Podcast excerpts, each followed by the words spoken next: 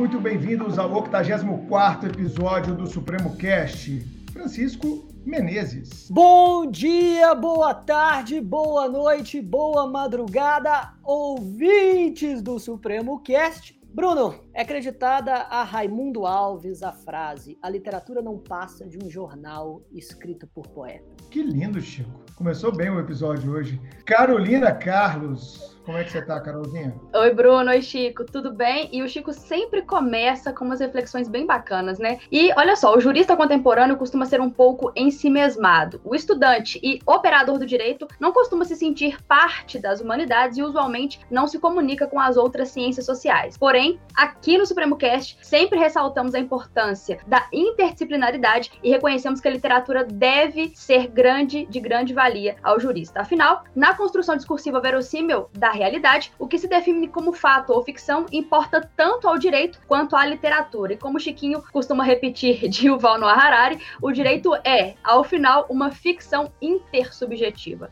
Seja pela formação humanística do jurista para lidar com a complexidade humana que desafia o direito contemporâneo, cuja missão é muito mais abrangente que a mera resolução de conflitos, seja para aprimorar a noção do real papel da coerência hermenêutica na atividade de Kant, a literatura universal se mostra como ferramenta essencial de todo operador do direito. Por tudo isso, a bancada do Supremo Cast vai aprender muito hoje com um convidado super especial, não é isso, Francisco Menezes? Muito bem, Carol. Nosso convidado foi querido professor na PUC Minas, Marcelo Campos Galupo, é, é bacharel em Direito pela Pontifícia Universidade Católica de Minas Gerais, doutor em Filosofia do Direito pela Universidade Federal de Minas Gerais, atualmente é professor de Filosofia do Direito nas duas casas e presidente da Associação Brasileira de Filosofia do Direito e Sociologia do Direito. Marcelo Campos Galupo, seja muito bem-vindo ao Supremo Cast. Obrigado pelo convite, gente. Estou muito feliz de estar aqui. Obrigado pelo convite, Francisco, Carol, Bruno.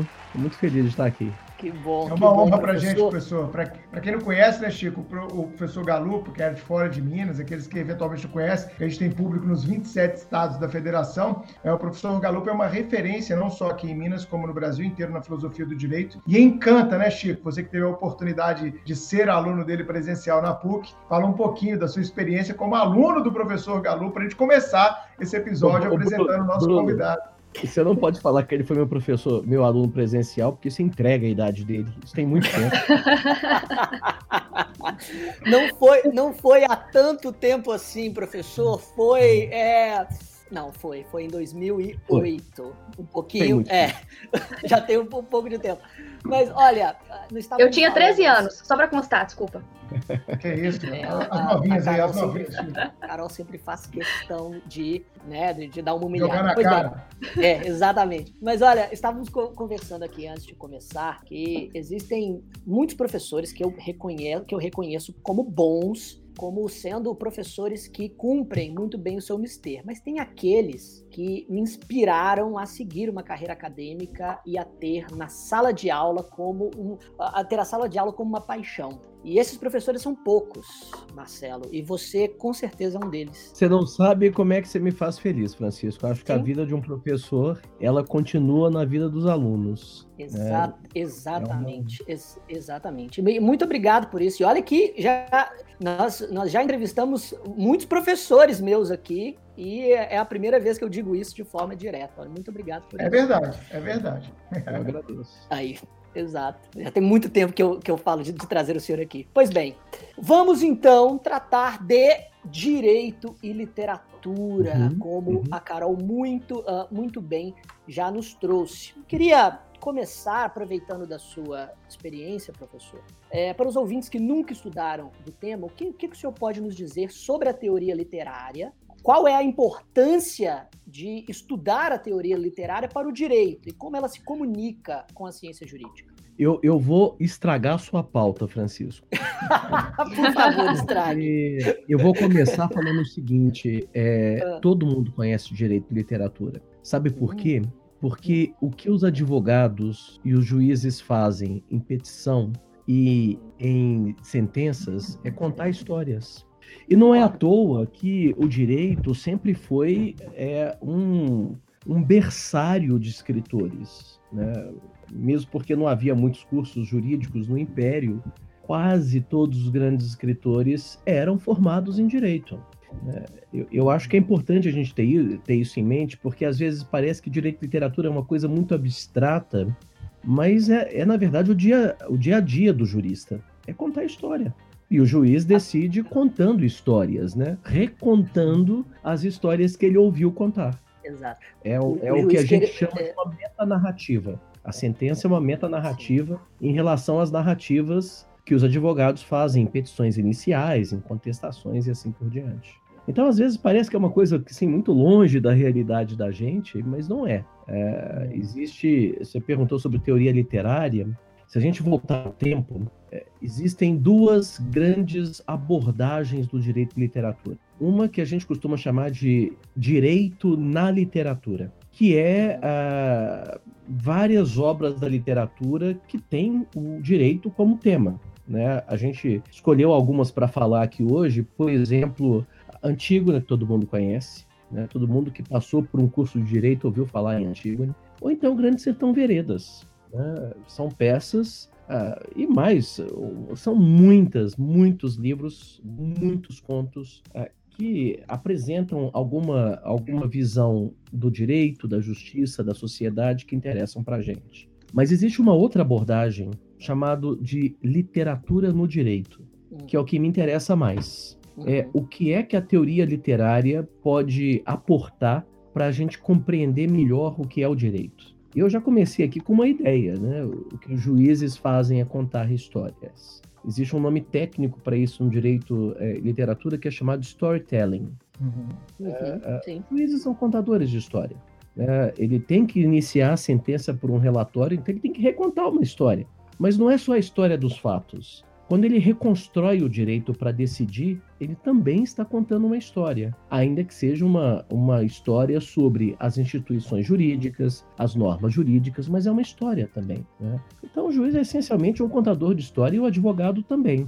Talvez a literatura, uh, isso é uma, é uma, uma ideia interessante. Né? Por que, que literatura é importante para a gente? Porque esse direito é contar a história, talvez a gente possa aprender com contadores profissionais de história como contar melhor as nossas, as nossas histórias. Pode ser uma estratégia é, de desenvolvimento de algo que parece que não tem nada a ver com direito, que é a imaginação. Mas uh, deixa eu dar um exemplo que eu, que eu acho que ajuda a entender como que o direito de literatura trabalha, sobretudo a literatura no direito. Primeiro fato, você vê alguém entrando numa sala com uma faca na mão.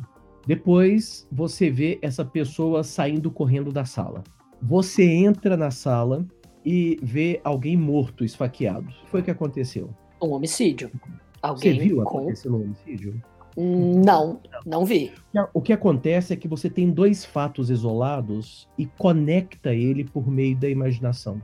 Ou seja, a imaginação que parece que não tem nada a ver com o juiz, né? Parece que o juiz realiza uma, uma atividade muito objetiva, muito descritiva, é, na verdade, a imaginação que permite, permite conectar os dados da realidade. Por isso, quanto mais a nossa imaginação é desenvolvida, maior a habilidade nossa de conectar esses eventos que são em si mesmos isolados. Por isso que eu acho que juízes e advogados deviam ler mais literatura. Desenvolver a imaginação nos ajuda a, a, a compreender melhor a realidade. Eu concordo plenamente, professor. E não, e não só os juízes e advogados, né? O senhor foi falando, eu fui pensando aqui em várias atividades jurídicas. Vamos pensar num delegado, né? O delegado ele constrói né, a narrativa dentro do inquérito policial tem a partir da experiência, da pressuposição, da sequência encadeada de fatos. Né? Na verdade, nós somos sempre narrativa. E advogado bom, como o senhor citou a, a, a seara criminal no exemplo, ou supostamente criminal, imaginando ser uma seara criminal, afinal há lá um, um corpo estendido no chão, como diria Januário de Oliveira, né? Está lá um corpo estendido no chão. Na verdade, o advogado bom, ele vai desconstruir essa ideia essa imaginação. Mas espera aí, o advogado, bom, mas você viu, vai fazer exatamente o que o senhor fez, mas você viu ele esfaqueando? Então, você está pressupondo que ele fez isso, né? Então, é. muitas vezes eu, é eu construção até, eu até e desconstrução. É.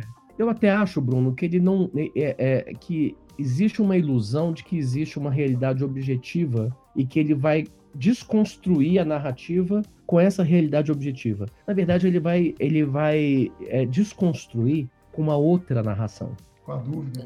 Existe um conto. É, acho, que, acho que falar de li, direito de literatura a gente não pode passar sem indicar textos. Existe um escritor japonês que é menos conhecido, né? A literatura japonesa hoje é muito conhecida, vários uh, prêmios Nobel nos últimos anos, mas existe um, um, um, escritor do início do século XX que é muito importante. Ele está uh, ah, na origem da literatura mais ocidental japonesa, que é o que a gente conhece hoje. Chama-se Kawabata. E o Kawabata tem um conto chamado Dentro do Bosque. Existem várias edições dos contos dele em português. Eu conheço, por exemplo, a versão da editora Edra, que eu acho muito boa. Uhum. Esse conto foi transformado num filme pelo Kurosawa. Akira hum. Kurosawa, que é um grande é, cineasta japonês. Kurosawa tem um filme chamado Rashomon, que é o nome de um outro conto do, do Kawabata. Mas a história do Rashomon é, na verdade, o Dentro do Bosque. O que é o Dentro do Bosque? Um dia, um samurai estava viajando com sua mulher e passa por um bosque. E entra no bosque e é morto dentro do bosque. E o que é o Dentro do Bosque? O conto. O conto é o oficial de polícia ouvindo várias versões sobre o que aconteceu. É algo genial. Primeiro, a, o, o lenhador que encontra o corpo conta o que ele viu. Depois, a mulher do samurai conta o que ele viu. O assassino conta o que ele viu. Um, um, um sacerdote conta o que ele viu. E aí eles trazem uma médium, coisa que é pouco comum no direito brasileiro, mas tem alguns casos. Traz uma médium que incorpora o morto e o morto também dá a visão dele sobre o que aconteceu dentro do bosque. E o próprio assassino fala o que aconteceu. São cinco versões diferentes sobre a mesma história. E o direito funciona. Eu, eu acho isso muito, muito exemplar do processo, porque é isso, né? As, é, todos contam a mesma história, mas de um ponto de vista diferente. E o que o juiz tem que fazer é construir uma outra narrativa é. a partir dessas narrativas que são todas parciais. E a coisa julgada foi a narrativa vitoriosa ao fim das contas. Né? Exatamente. a coisa julgada é a narrativa Exato. vitoriosa. Exatamente isso. Dessa, dessa parte inicial, assim, será que a gente consegue estabelecer uma relação entre essa teoria literária e a teoria do direito? Existe uma relação próxima entre as duas? São coisas diferentes? E se a gente, se a gente comparar dogmática e teoria literária, também são uhum. coisas distintas ou tem uma relação entre elas? Eu, é, se a gente pensar nas grandes categorias da, da te, teoria da literatura, a gente vai ver que elas têm muito a ver com direito. Uma delas é, é a, acho que a ideia mais importante, a categoria mais importante da teoria literária é a categoria de mimesis. Uh, não quero, não vou discutir, a gente não tem tempo para discutir aqui o que, que é a mimesis, né, as várias uh, uh, interpretações, os vários conceitos que tem de mimesis, mas mimesis quer dizer basicamente imitação. Uh, essa palavra começa a ser usada porque Aristóteles, no século IV a.C., escreveu um livro chamado Poética. E na Poética ele fala que a arte é imitação da natureza. O bom escritor é aquele que conta uma história, para usar uma palavra que os processualistas mineiros gostam muito, verossímil.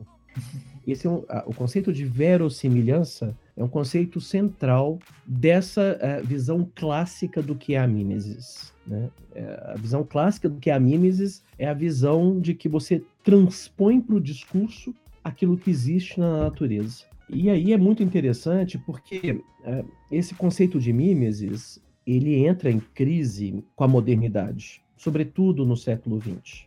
A ideia de mimesis é a ideia de que quanto mais colado o discurso tiver com a natureza, quanto mais imitativo ele for, melhor ele é. Mas acontece que, se a gente considerar algumas obras, uh, talvez a obra mais é, a primeira e a mais emblemática obra do século XX na literatura, a gente entende isso. É um livro de um escritor irlandês chamado Ulisses, é chamado James Joyce, chama-se Ulisses o livro. A primeira, se você algum pegar Ulisses para ler, é um livro que dá medo. Primeiro, porque é um, uma história de 1.200 páginas. Segundo, porque uh, soa muito estranho por causa da maneira como nós fomos formados na literatura, lendo, lendo outras obras que são muito mais miméticas do que ele. O que, que James Joyce faz no livro? James Joyce uh, conta em 1.200 páginas o que acontece em 20 horas da vida de um sujeito chamado Leopold Bloom, Bloom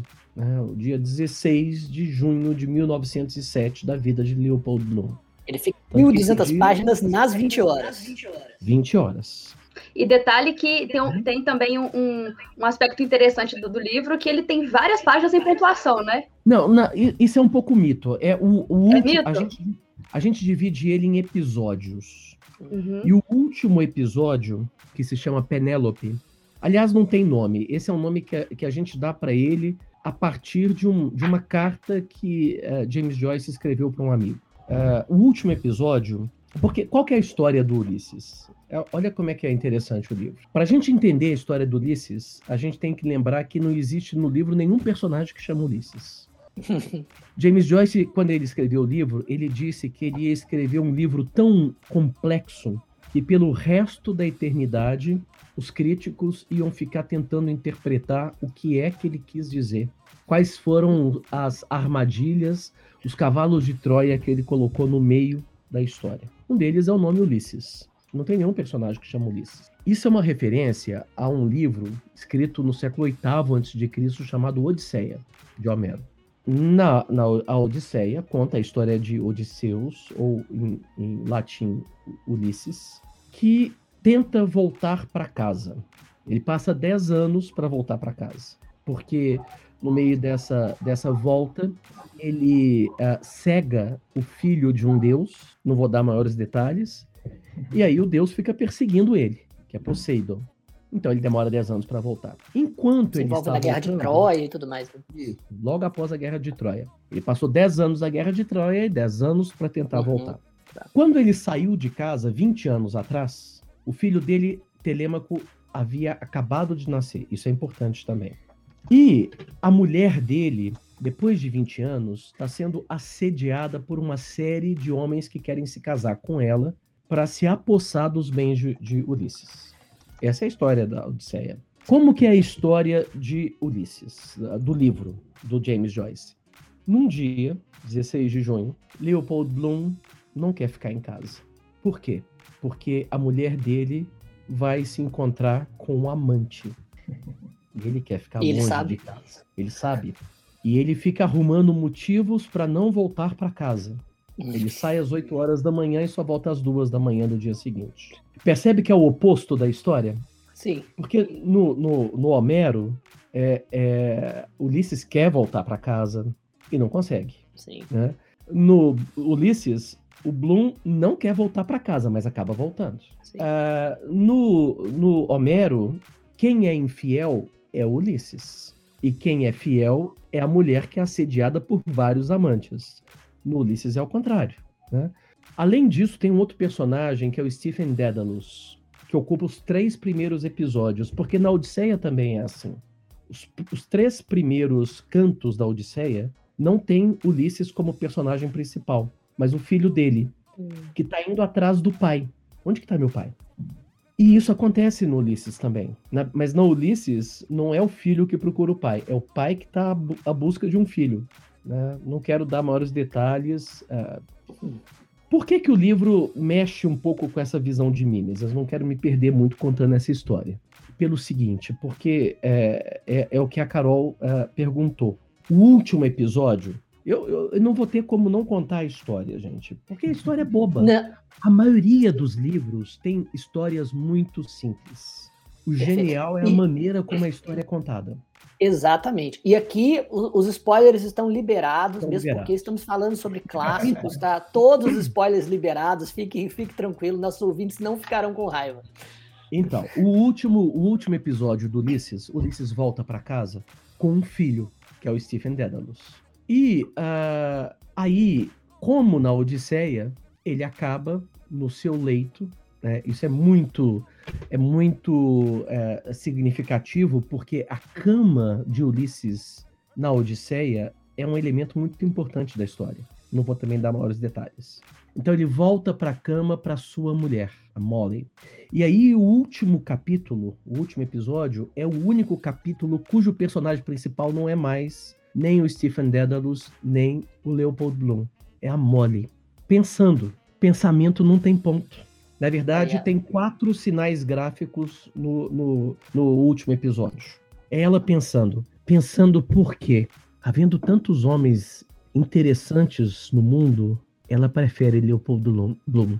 Tanto que termina com uma frase que é famosa: Sim, eu digo sim. Eu digo sim para ele.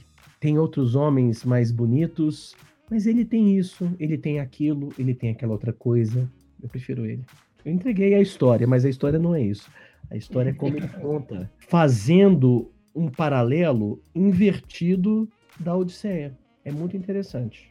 Né? Isso, isso lembra, por exemplo, uh, também o, o, o, Grande Sertão Veredas. Por quê? Se você pegar o Grande Sertão Veredas, é, então deixa eu voltar para antes, deixa eu terminar o Ulisses. Existem alguns trechos do Ulisses que são muito é, muito assustadores para o leitor. Eu acho que o terceiro episódio, o último episódio e o uh, décimo quinto episódio, Circe. Circe é um episódio é, é, assustador porque ele é muito devasso. Apesar de nada acontecer. O, é, o, o Leopold Bloom vai resgatar o Stephen Dedalus que entra bêbado num bordel. No bordel eles estão consumindo ópio e ele fica meio uh, em transe e começa a delirar. E os delírios que ele tem uh, no bordel é muito psicanalítico, são delírios sexuais. Mas nada acontece. É muito interessante. É, é, um, é um episódio meio é, chocante, né? Porque vocês, com toda a, a, a, a criatividade suas, vocês não conseguem imaginar o tanto de depravação que passa pela cabeça de Leopold Bloom. É, o último episódio é um episódio difícil por causa disso, é um fluxo de consciência.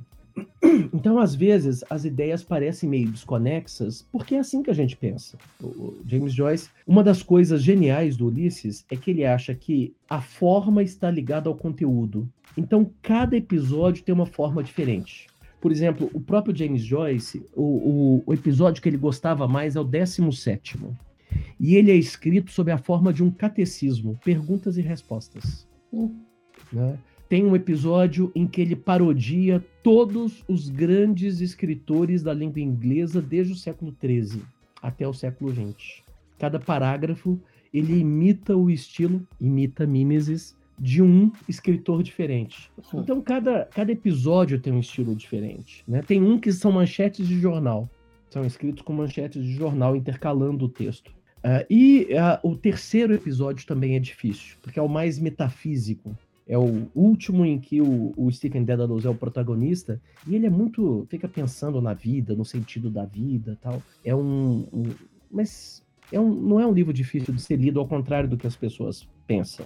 É claro, gente, que eu não estou fazendo aqui um juízo, né? Eu não sei se vocês se lembram, a maioria dos nossos ouvintes e, e assistentes é, eles é, não conhecem, mas havia um, um, um, existe um compositor brasileiro, Gabriel Pensador, teve uma música nos anos 90 que era o Loura Burra, lembra dessa música? Demais. Né?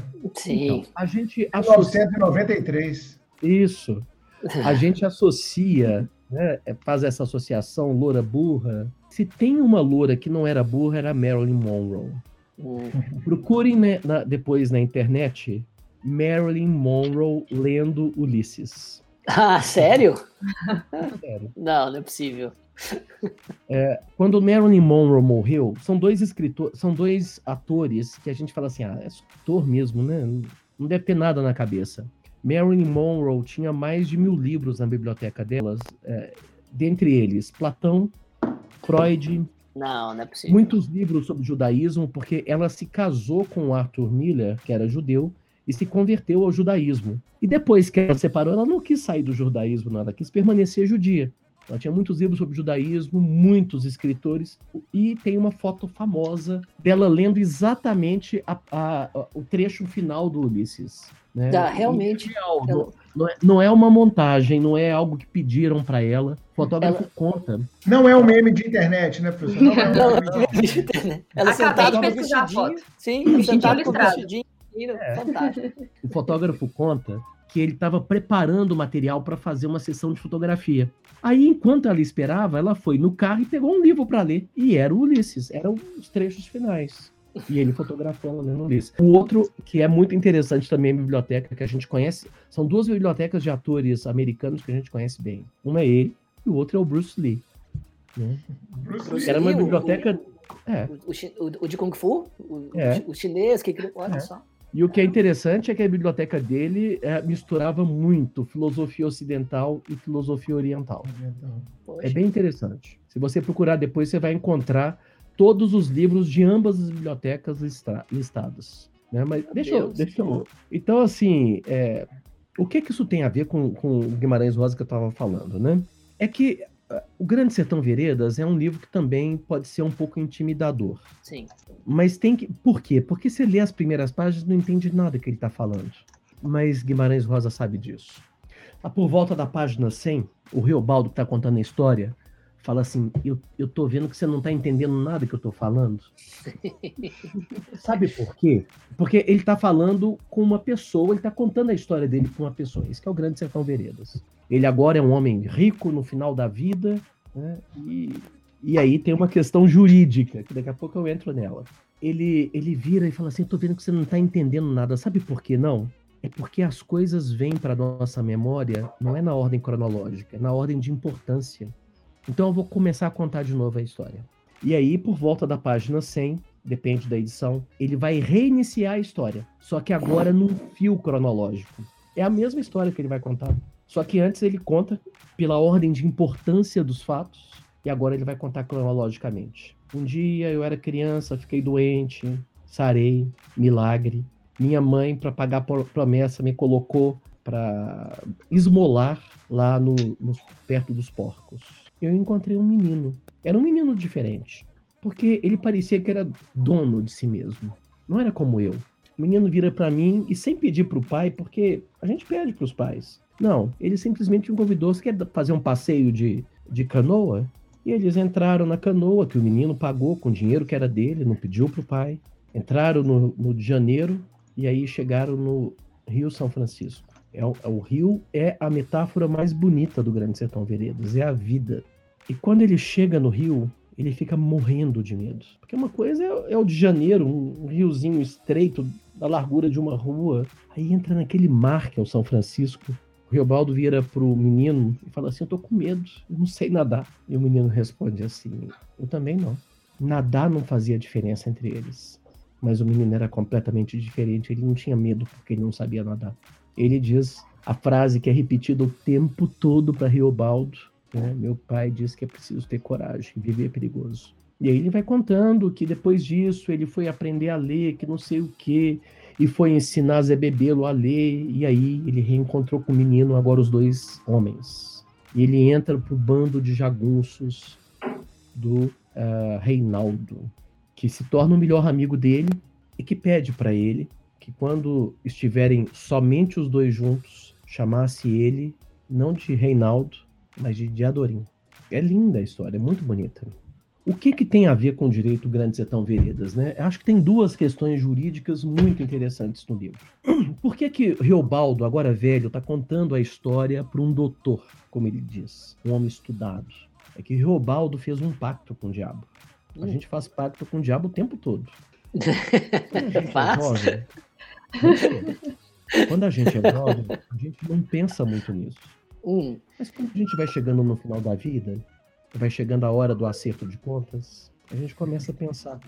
A pergunta para o Riobaldo é a, que o Riobaldo faz é a seguinte: esse pacto foi válido? Hum. pagar? Como está o pacto é. na escada pontiana, né? Pois é. Esse é o primeiro, é o, a primeira questão jurídica. A outra questão jurídica é que o Grande Sertão Veredas, ele, como o Ulisses, ele faz referência a, a outras obras de literatura. Uma delas é Os Sertões, de Euclides da Cunha, que conta né, como que ocorreu a aventura de Antônio Conselheira e como e como Antônio Conselheira e como que ela foi, como que os, os, uh, uh, os habitantes de Canudos foram dizimados. O que, que isso tem a ver com Grande Sertão Veredas? É que uh, o fenômeno de Canudos está ligado a uma resistência à implantação da República no Brasil. E é o mesma, a mesma coisa que acontece no Grande Sertão Veredas. Existe um homem chamado Zé Bebelo que tem um lema: Viva a lei.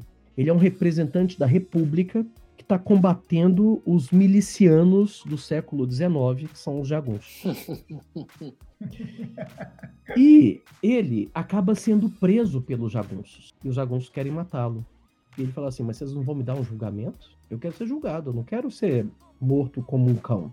Eu quero ter o um direito de me defender. E é uma passagem muito importante do Grande Sertão, esse julgamento de Zé Bebelo. É muito interessante como que ele ocorre, um processo de aproximação e distanciamento ao mesmo tempo entre Zé Bebelo e Joca Ramiro, o chefe dos jagunços, que se espelham e se diferenciam o tempo todo. Por exemplo, a primeira coisa que o Zé Bebelo faz quando é julgado é que ele está sentado num banquinho e ele joga fora o banquinho e senta no chão, porque todos os jagunços estavam sentados no chão. Então, uh, essas obras, né, para não falar de outras, outras que têm é, referências evidentes a questões jurídicas. Por exemplo, Dom Casmurro.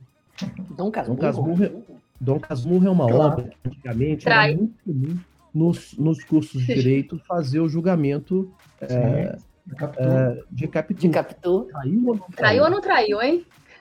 Eu sempre achei que não, mas eu sei que é que há argumentos convincentes é. de ambos lados. um ótimo júri, júri simulado né, nas faculdades, eu lembro. Disso. Muito comum. Era muito comum isso, né? Esses júris simulados com esse tema. Era muito comum. Então, é, isso são exemplos de como que a literatura tem a ver com o direito.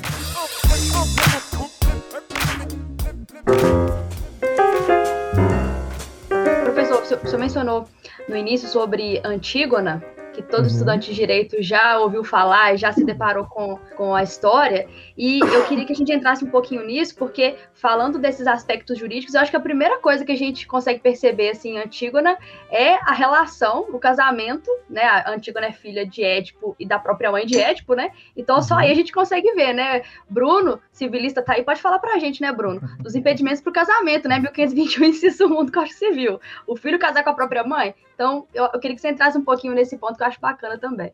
Pois é. É, é, é, é difícil contar a história de Édipo e a história de Antígona, porque a, a, mitologia grega ela funciona de um modo diferente que as religiões a que nós estamos acostumados. É, a, as três grandes religiões ocidentais, né, o cristianismo, pela ordem, o judaísmo, o cristianismo e o islamismo, eles têm uma versão oficial da história que é uh, a Torá, uh, os profetas, a Bíblia, uh, o Alcorão.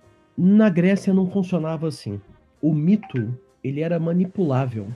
Quem contava o mito podia manipular para atingir determinados objetivos morais. Então existem várias versões do mesmo mito na literatura grega. Esse é um problema de Édipo. A versão que é mais conhecida é a versão que chegou para a gente graças a Sófocles. Sófocles é o maior escritor de tragédias da antiguidade grega. Ele foi uh, uh, campeão no concurso de Epidauro, que era o grande concurso de dramaturgia da Grécia, pelo menos 21 vezes.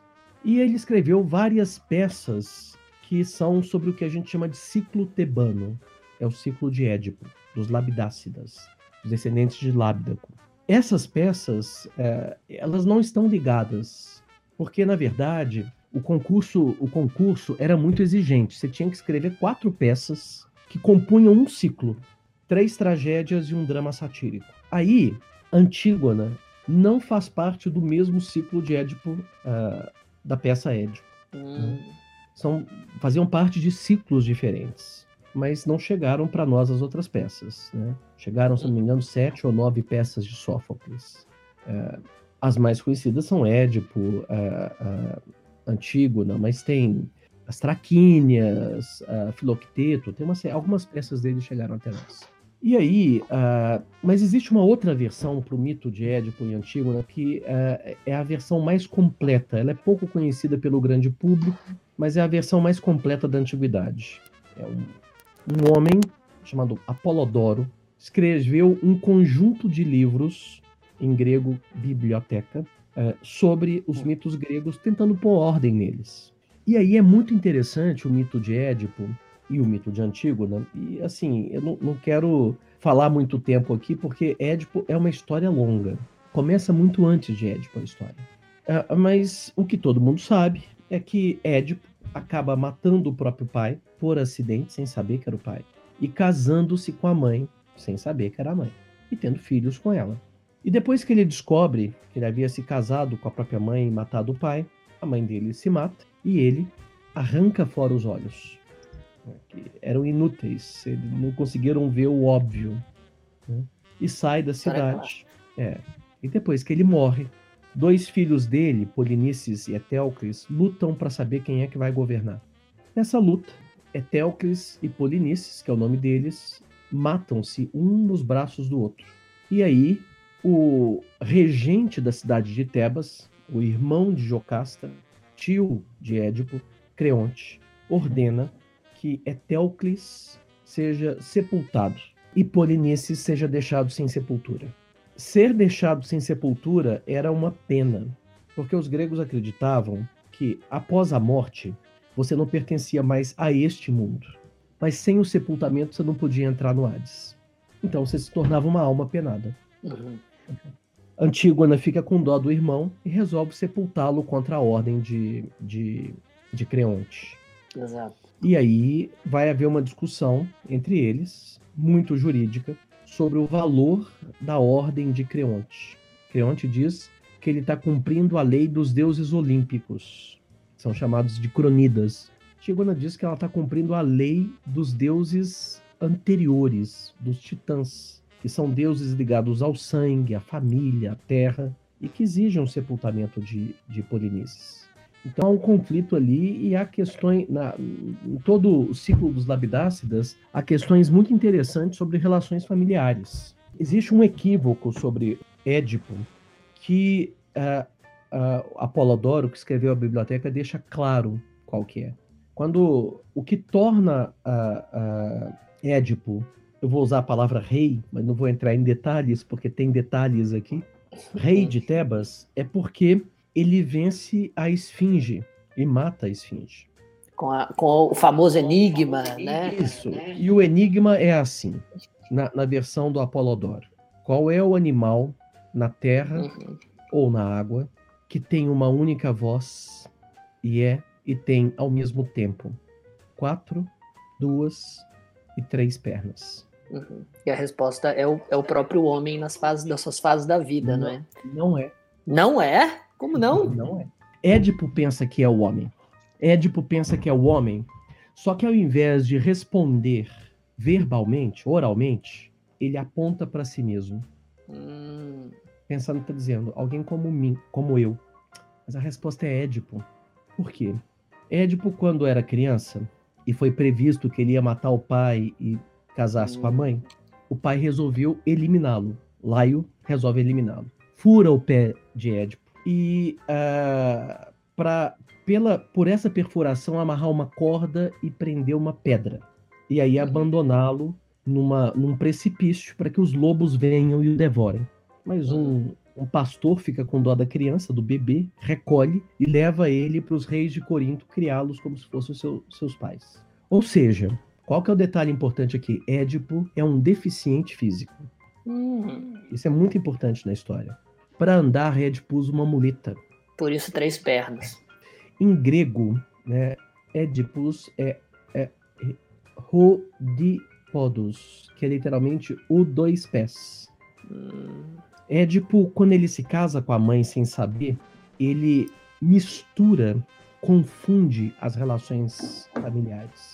Pensa nos filhos de Édipo. O que, que os filhos de Édipo são da mãe dele? Netos, filhos, se ele é casado com a avó dos filhos, então ele é avô dos filhos. É, ele é pai e avô mesmo tempo, né? A referência é a três gerações. Uhum. há três gerações. É de... A pergunta da esfinge não é qual é o ser que sucessivamente. É qual é o ser que ao mesmo tempo tem duas, olha, três, olha, três, quatro pernas. Que, que interessante. E o enigma a, a, acaba que no momento Chico, em que é eu acho que você pra... não conhecia a história completa. Confessa aí, tá. você acabou de conhecer a história completa. Você tá foi vendo? Não. Aí, Mas, Bruno, várias Bruno. revelações. Você sabia os resumos, não vem não. Você está lendo sinopse aí.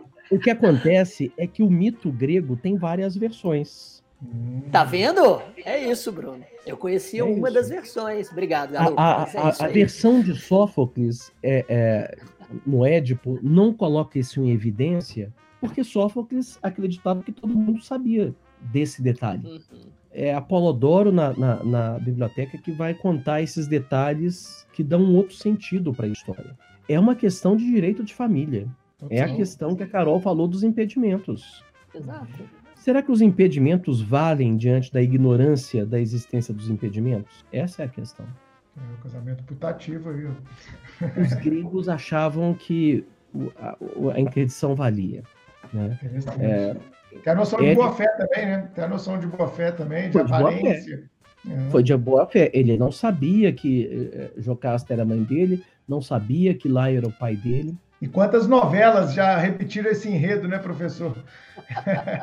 Tem já que a gente está falando de literatura e arte, né? É, é, então, as coisas sempre se aproximam, né? E quantas novelas também foram inspiradas em romances, etc. Então, você não era nem nascido, mas nos anos 80 teve Como uma novela... não? Estou de 78, o que, que, é isso? A gente não fala isso, a gente fala, não era mesmo. A gente não perde a oportunidade, Bruno. Exato. Não aproveitou a deixa. Eu não era. Não. Eu não era. A Carol e... Eu muito menos. Então. Não, mas teve uma novela, você vai lembrar disso? Talvez você não lembre. É, é, você era muito criança ainda. Uma novela chamada Mandala. Lembro demais, velho. Tinha Jocasta, não era da Jocasta? Jocasta, o Laio e o Édipo. O Édipo Viu? era o. Esqueci o nome dele. Felipe, Felipe Camargo. Felipe Camargo, exatamente. Ó, oh, tá vendo como é que eu não lembro? Ô, Chico, oh, nessa época, professor, só tinha uma televisão oh, em casa, todo mundo era obrigado a ver a mesma televisão. É. televisão, verdade. E, e, com quatro canais, né, basicamente. É, e você tinha que levantar e trocar, Chico. E normalmente quem fazia isso era criança na minha família. É. É. Quando não tinha que colocar um bombril também. Verdade. Colocar a antena para fora da janela. Ah, é, essa, essa parte eu peguei. Essa parte eu peguei. Eu colocava muito bombril na, na antena da, da televisão. Hum. Tá vendo? É, é, no interior ainda tinha uma coisa mais interessante ainda. Nas feiras populares tinha um plástico que era vermelho, verde, azul, pra você colocar na frente da, da tela da televisão, que era preto e branco, é, para falar que era colorido. é verdade. Tinha, era famoso. Tinha mesmo. Mas fala da mandala. É a mandala, exatamente, a mandala ela copiou. É, né? A mandala, mandala era o Édipo, era a história de Édipo. Exatamente. É verdade. Que era Renata caso... Sorra, não era não? Não era Renata Sorra e Felipe Não, Camargo, era, era... Vera Fischer. Vera Fischer. Vera, Vera Fischer. Vera Fischer, claro, Vera Fischer. E depois se casou mesmo com o Felipe, né? É verdade, na vida real. Foram casados é. muito tempo. É verdade. É. Tá vendo, então, Carol? Assim... Eu também sei a sua foto é... aí, ó. É. É, é, Professor, eu, eu acho essa interseção muito legal, e, ela, e ela, a gente está falando aqui de novelas e tal, e outra, e outra interseção interessante, off-pauta aqui, né, fora da pauta que o Chico construiu, mas também é muito interessante, já escrevi até artigo sobre isso também em coletâneas da PUC, é, do PPGD, é a questão da interseção do direito com o cinema, né, também. Sim. Tem muita interseção interessante e, e a gente recomenda sempre muitos filmes aqui também. E, e, como, como o cinema se apropria de dilemas jurídicos, né, para construir narrativas interessantes. É impressionante. É, é, é existem muitos autores que veem o cinema eh, como uh, uma, um, um, um, sucessor da literatura no século XX.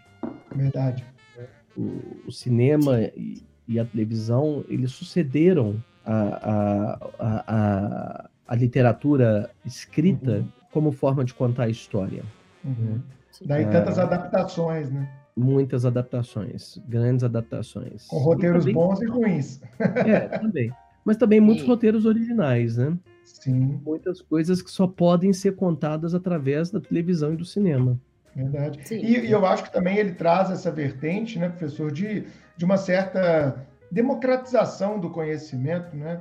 porque às vezes você consegue resumir uma bela história ali em duas horas para pessoas que normalmente não têm, infelizmente, num país como o Brasil, muita gente não tem o hábito da leitura, né? Às vezes até por falta de tempo, nós estamos falando de um país que ainda é um país pobre, ainda é um país miserável, ainda é um país de letrados, né? A gente pertence aqui a, a uma casta é, super privilegiada da sociedade. Então eu vejo também nesse tipo de adaptação uma forma de democratização é, dessas, dessas grandes obras, né? É. E aí é, é, é, é, muito, é muito interessante isso, porque existe um, um, uma sociedade científica no Brasil chamada COMPED, Conselho Nacional uhum. de Pesquisa e Pós-Graduação em Direito. Eu e o Chico já publicamos lá já. Não.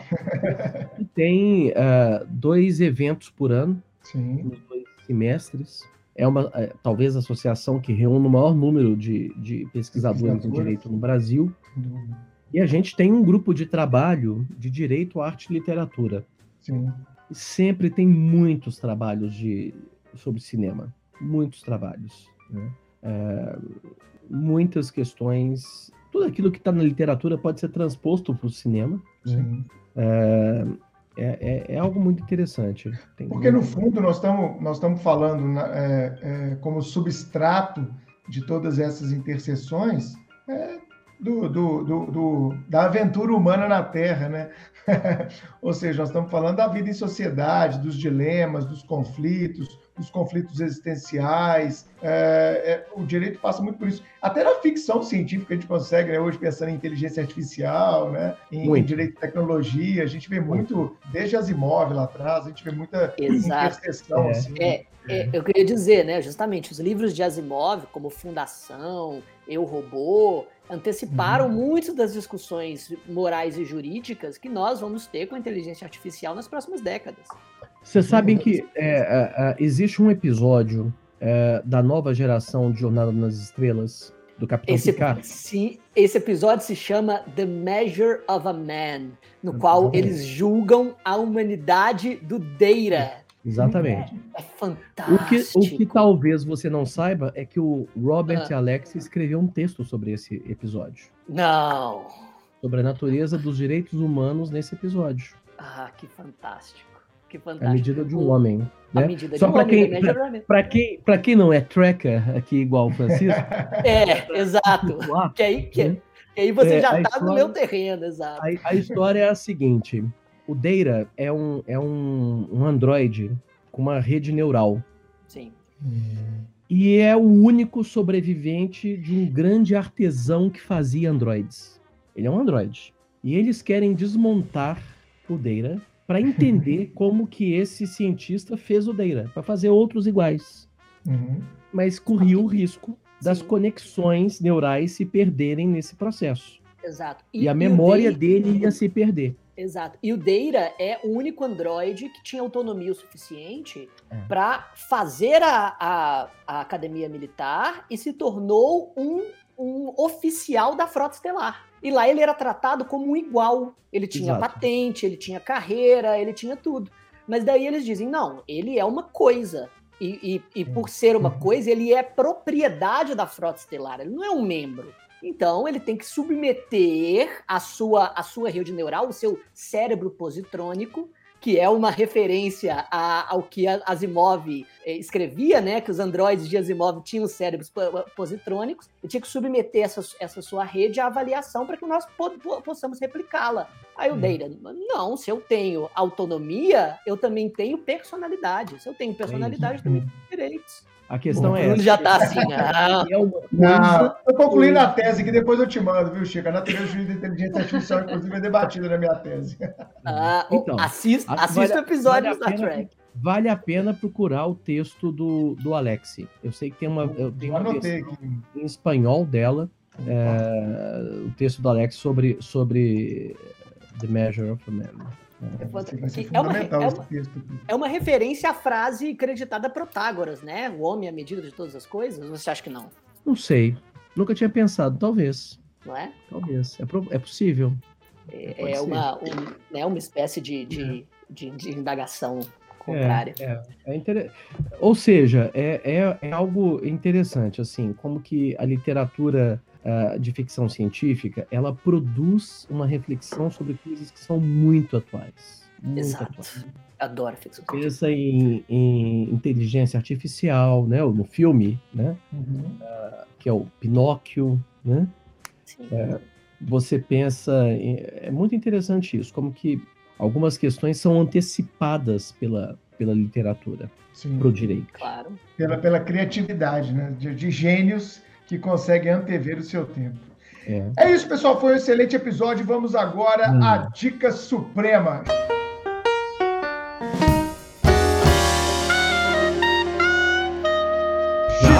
trouxe pra gente hoje. Acabou? É... Rápido, uma hora, a gente nem vê. Exato, infelizmente já passou uma hora, mas olha, foi um, foi um imenso prazer uh, uh, tê-lo aqui na nossa conversa. E olha, a minha recomendação, já que a gente estava falando um pouco sobre, é, sobre a literatura, sobre a influência dela nas, nas telenovelas, como o cinema como sucessor da literatura, eu tenho uma dica que foge um pouco da caixa. É, algum tempo antes da, das telenovelas ganharem popularidade, havia os audiodramas nas rádios. Eles eram muito, eles eram muito populares e a família inteira se reunia em volta do rádio para poder ouvir histórias narradas é, por, por atores, que eram, né, enfim, basicamente é, dubladores e histórias que tinham é, toda é, todo, todo, todo um conjunto de efeitos sonoros e tudo mais para passar o, o drama da, da própria narrativa através do som. Agora, com a popularização dos podcasts, os produtos em áudio estão ganhando visibilidade de novo e os audiodramas estão voltando. Com isso, a Spotify lançou uh, um audiodrama que eu ouvi todo esse final de semana, chamado Paciente 63. Eu, eu ah, recomendo... eu vi! Nossa, é, é sensacional. Eu não ouvi, mas eu vi que lançaram. É um, Exato, é um audiodrama de ficção científica. E, e, como, que ele, e como que ele funciona, como que é basicamente. A, os protagonistas são é, Seu Jorge e Mel Lisboa, e a história é, o, o to, é quase inteira, não, não, não, vou dar spoiler aqui, mas a história ela é quase inteira passada em um diálogo, no qual a Mel, a Mel Lisboa é uma psiquiatra, e está entrevistando o seu Jorge, que, que foi um sujeito encontrado nu nas, nas ruas do Rio de Janeiro, tendo uma espécie de surto psicótico. Ela então, conversando com ele depois dele ser sedado e, e levado a um manicômio, ele se mostra, na verdade, extremamente lúcido, extremamente inteligente e diz: Olha, isso logo no primeiro episódio, eu vou te contar. Eu sou de 2062 e eu vim do futuro para conversar com você. E, o, o, e no áudio, ele no, e durante o drama, ele vai tentando convencê-la, falando da sociedade do futuro, e obviamente é, é toda, é, é toda uma, uma reflexão sobre a, a, a vários, vários, vários dramas e, e, questões morais que nós vivemos hoje, e, e o tempo inteiro questionando ao, ao ouvinte: pera, quem, quem, exatamente tem a razão? Ele realmente veio do futuro? Ele não veio? Como... E, e, o, e o áudio vai te levando para é, lugares que você não imagina que ele poderia te levar. E é interessante que só uma experiência em áudio funcionaria da forma que Paciente 63 funciona. Essa é a minha recomendação. Paciente 63 exclusivamente no Spotify. São 10 episódios de 10 a 12 minutos cada um, dá um filme. Muito legal. Excelente, Chico. Depois eu vou assistir. Eu assisti esse final de semana uh, aquela, aquela do Brad Pitt que você indicou, uh, War, War Machine. War Machine. Achei Exato. interessante, bem engraçado para a gente olhar. É, é, é uma comédia, né? Um traje cômico ali. Achei Isso. interessante que mostra o Afeganistão, né? E como a autodeterminação dos povos está sendo julgado no ralo ali, né? Ô, Carol, o que, que você trouxe para a gente hoje, Carolina? Gente, não trouxe série, tá?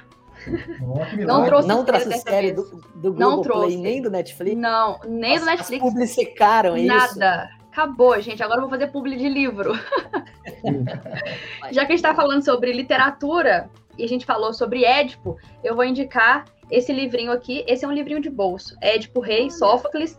Esse livrinho, ele tá até bem velhinho, porque é de quando eu estava na escola, no colégio. Eu li esse livro no colégio e eu tenho ele até hoje. Então fica aí a dica, Édipo Rei, para quem quer saber mais sobre a história de Édipo, que o professor Galupo já explicou, já contou um pouco. E é, um, é uma história bem legal, é um livro pequeno, curtinho, pelo menos esse de bolso, já que a gente viu que tem várias versões, né? Então fica aí a dica para quem quer saber sobre Édipo, Édipo Rei Sófocles.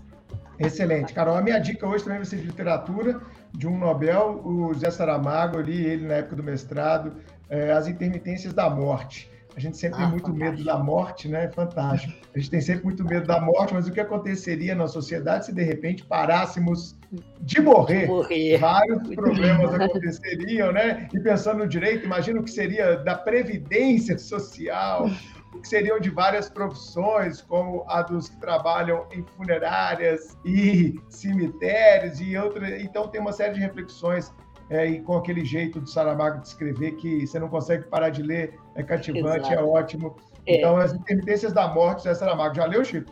Já li, e eu acho, eu acho interessantíssimo desse livro, que como ele começa é, justamente falando sobre problemas banais que a falta de morte traria. Desde os negócios da funerária até para os serviços públicos. Daí, daí, daí ele começa a agravar os problemas da, da, falta da morte, até que chega um ponto que a sociedade fica completamente disfuncional. É maravilhoso. Né? E é muito dramático também, né? Como, como todo que Saramago escreve.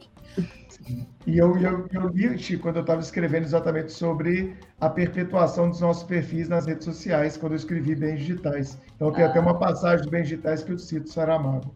Professor Galupo, o que, você trouxe para a gente de dica? Já estou com ó, caneta e papel na então, mão para anotar. Eu, eu, acho que eu vou ficar com o Kawabata, que eu indiquei no início. Pô, já até entrei no Google aqui, já vi. É um autor. É, os contos são pequenos, é, são contos que você lê em 20 minutos, meia hora no máximo, cada um. É, e é muito interessante a maneira como ele descreve um Japão que estava mudando. Né? Um Japão que estava vivendo entre entre uh, a, a, Idade Média e a atração pelo Ocidente. É, é bem interessante, uhum. acho que vale a pena ler o Kawabata. E ele foi, eu estou lendo aqui no Google, ele foi também Nobel de Literatura, né, professor? Em 68, achei aqui no Google, ele ganhou o Nobel de Literatura. Gente, eu falei em... Kawabata o tempo todo, mas não é o Kawabata. Não? Não. Não? Agora que você falou. É Qual que é, professor? Akutagawa. Akutagawa, peraí. Procurei, vê se você acha. Contos Sim. da Edra. Sim, Yonosuke Akutabata. Não, Akutagawa. Akutagawa. Com é. W. Isso. Yunosuke Akutagawa. Isso, Akutagawa, é. isso. É. é, ele, pô, ele, ele, ele é do, da virada do século, 1892 a 1927. Hum. E tem aqui o Dentro do Bosque, de 1922. É eu acho esse livro, esse livro é, pelo que você contou da história, eu acho ele fundamental para eu tempos é, é, em que a gente quer que uma visão única sempre prevaleça, né? Acho muito é interessante para a gente aí, entender. Aí eu recomendo a experiência completa. A experiência completa é ler o livro e aí assistir o Rashomon uh, do, do Kurosawa. Kurosawa. Akira Kurosawa. Duas e, dicas é, sensacionais. Mas eu não, não assistiria antes de ler o conto. Tá. Leio Bacana. Tem ele aqui disponível, viu, Chico, para comprar dentro do bosque. Já estou olhando até aqui para pedir para mim, tá bom? Ele é muito interessante. Excelente. Excelente. Esse foi o episódio 84 do Supremo Cast. Professor Marcelo Galo, foi 84, um prazer. Deixa eu só falar uma coisa. Você tem que me, ah. trazer de novo para falar só do Douglas Adams. Ah, Douglas Adams, nossa, fantástico.